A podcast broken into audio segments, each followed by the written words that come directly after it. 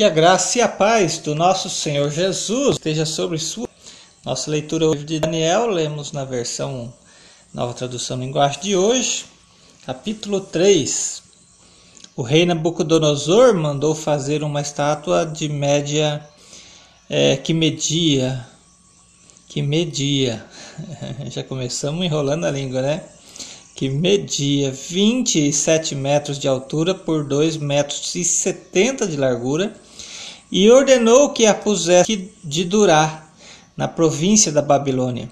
De, das províncias e juízes, os tesoureiros, os magistrados, os conselheiros das autoridades viessem à cerimônia de inauguração da estátua.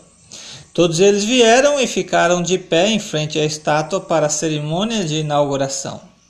Aí o encarregado de anunciar o começo da cerimônia disse em voz alta: Povos de todas as nações, raças e línguas, quando ouvirem o som das trombetas, das flautas, das cítaras, das liras, das harpas e dos outros instrumentos musicais, ajoelhem-se todos e adorem a estátua de ouro que o rei Nabucodonosor mandou fazer. Quem não se ajoelhar e não adorar a estátua será jogado na mesma hora na fornalha acesa. Assim, logo que os instrumentos começarem a tocar, todas as pessoas que estavam ali se ajoelharam e adoraram a estátua de ouro. A de hoje nos dá um título aqui que diz A desobediência dos amigos de Daniel. Foi nessa hora em que alguns astrólogos para acusar os judeus. Eles disseram ao rei Nabucodonosor que o rei viva para sempre. O Senhor deu a seguinte ordem: ouvirem o som dos instrumentos como administradores da província da Babilônia, alguns judeus, e esses judeus, Sadraque, Mesaque e Abednego, não respeitam, não prestam culto ao Deus do Senhor, nem adoram a estátua de ouro que o Senhor mandou fazer. Ao ouvir, ficou furioso e mandou chamar Sadraque, Mesaque e Abednego. E eles foram levados para o lugar onde o rei estava. E ele lhes disse: É verdade que vocês não adoram a estátua de ouro que mandei fazer? Pois bem, será que agora vocês estão dispostos a se ajoelhar e adorar a estátua? logo que os instrumentos musicais começarem a tocar, senão vocês serão jogados na mesma hora numa fornalha acesa. Em, e quem é o Deus que os poderá salvar? Veja só, no capítulo 15. Ali no capítulo 2 nós vimos que ele disse, né? Não há outro Deus como Deus, né, dos judeus e tal. E aqui ele já está falando de outros deuses, né?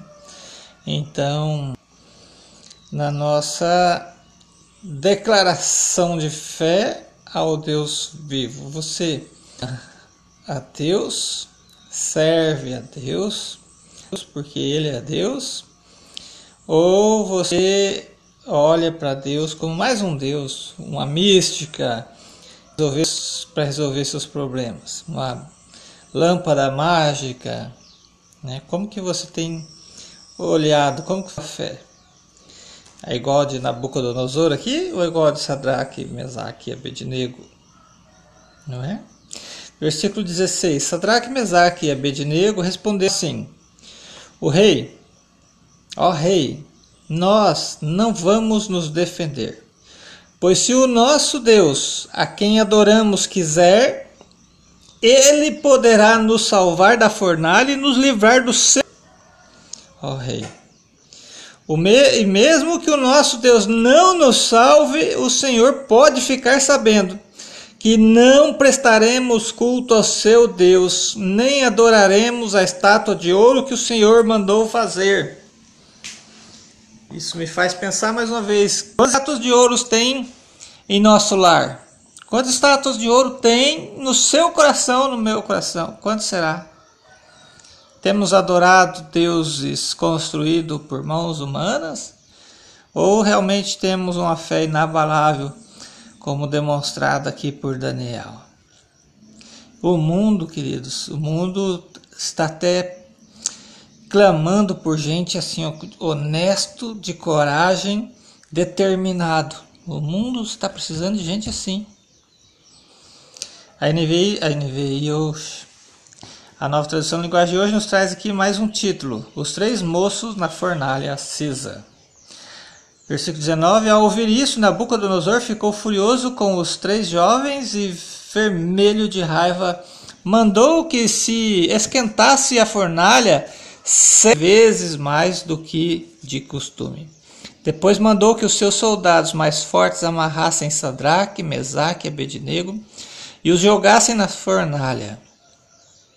Os três jovens, completamente vestidos com seus mantos, capas, chapéus e todas as outras roupas, foram amarrados e jogados na fornalha. A ordem do rei tinha sido cumprida e a fornalha estava mais quente do que nunca, por isso as labaredas mataram os soldados que jogaram os três jovens lá dentro. Amarrados, Sadraque, Mesaque e Abednego caíram na fornalha. De repente, Nabucodonosor se levantou e perguntou, muito espantado, aos conselheiros: Não foram três os homens que amarraram, que amarramos e jogamos na fornalha? Sim, senhor, respondeu eles. Responderam eles. Como é então que estou vendo quatro homens andando soltos na fornalha? Perguntou o rei. Eles estão passeando lá dentro sem sofrerem nada. E o quarto homem parece um anjo. Aí o rei chegou perto da, forna, da porta da fornalha e gritou: Sadraque, Mesaque, Abednego, servos do Deus Altíssimo, saiam daí e venham cá. Os três saíram da fornalha. E todas as autoridades que estavam ali chegaram perto deles e viram que o fogo não havia feito nenhum mal a eles. As labaredas não tinham chamuscado nenhum cabelo da sua cabeça, e as suas roupas não estavam queimadas, e eles não estavam com cheiro de fumaça. Veja aqui, ó, a sua fé.